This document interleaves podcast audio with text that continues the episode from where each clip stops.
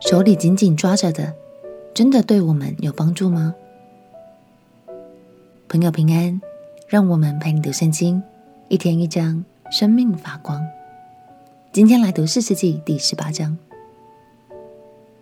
延续上一章的故事。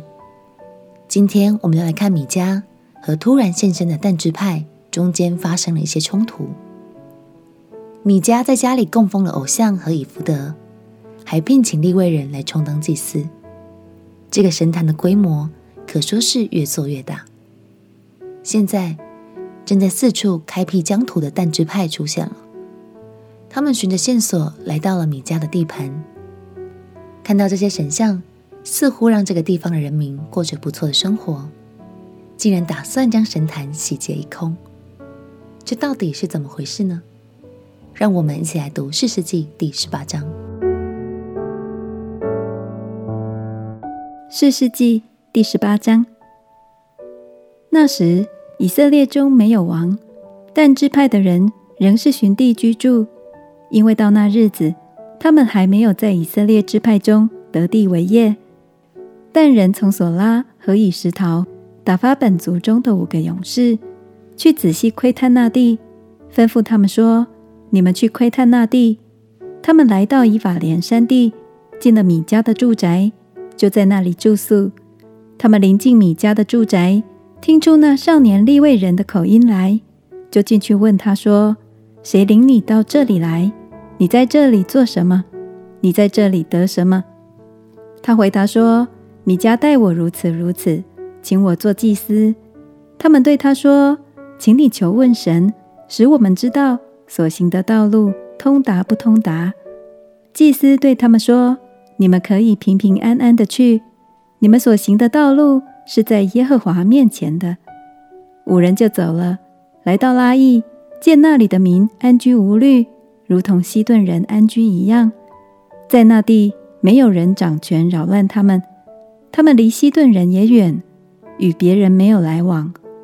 五人回到索拉和以实陶，见他们的弟兄，弟兄问他们说：“你们有什么话？”他们回答说：“起来，我们上去攻击他们吧。”我们已经窥探那地，见那地甚好，你们为何静坐不动呢？要急速前往，得那地为业，不可迟延。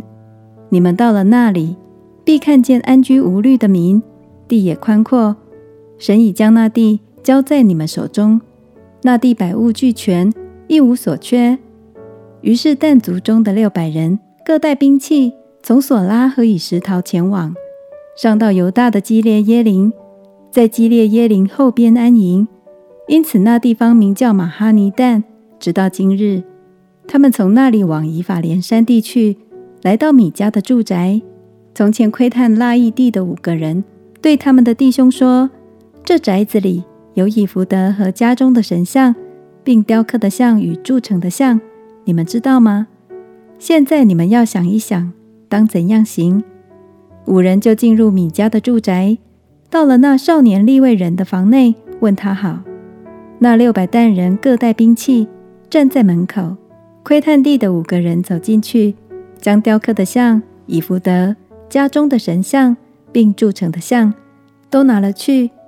祭司和带兵器的六百人一同站在门口。那五个人进入米迦的住宅，拿出雕刻的像、以弗得、家中的神像，并铸成的像。祭司就问他们说：“你们做什么呢？”他们回答说：“不要作声，用手捂口，跟我们去吧。我们必以你为父，为祭司。你做一家的祭司好呢，还是做以色列一族一支派的祭司好呢？”祭司心里喜悦，便拿着以弗得和家中的神像，并雕刻的像，进入他们中间。他们就转身离开那里，妻子、儿女、牲畜。财物都在前头，离米迦的住宅已远。米迦的近邻都聚集来追赶但人，呼叫但人。但人回头问米迦说：“你聚集这许多人来做什么呢？”米迦说：“你们将我所做的神像和祭司都带了去，我还有所剩的吗？怎么还问我说做什么呢？”但人对米迦说：“你不要使我们听见你的声音，恐怕有信报的人攻击你，以致你和你的全家尽都丧命。但人还是走他们的路。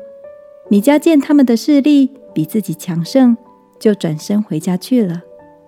但人将米迦所做的神像和他的祭司都带到拉亿，见安居无虑的民，就用刀杀了那民，又放火烧了那城，并无人搭救，因为离西顿远。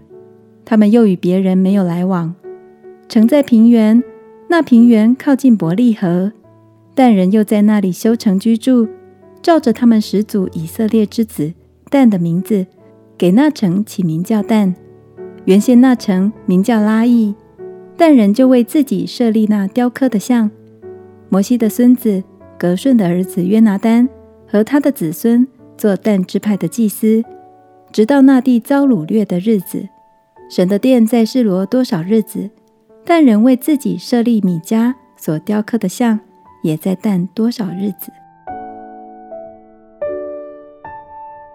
看完这个故事，我们知道这时期以色列的败坏已经不只是在一个家族里了，甚至是一整个支派都遗忘了谁是真正的神，心里真是有些无奈与惆怅。